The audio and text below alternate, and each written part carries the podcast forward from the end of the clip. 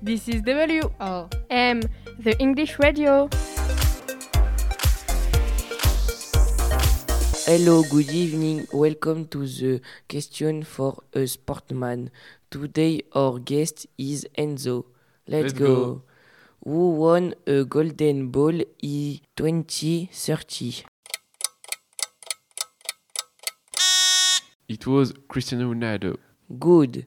Who scored the most basket in the NBA? Uh, it was LeBron James, I think. Yes. Who won Roland Garros in 2022?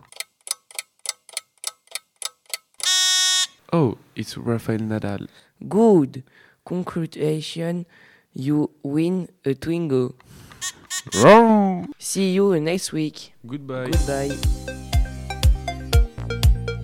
Bye guys. That was. WRM.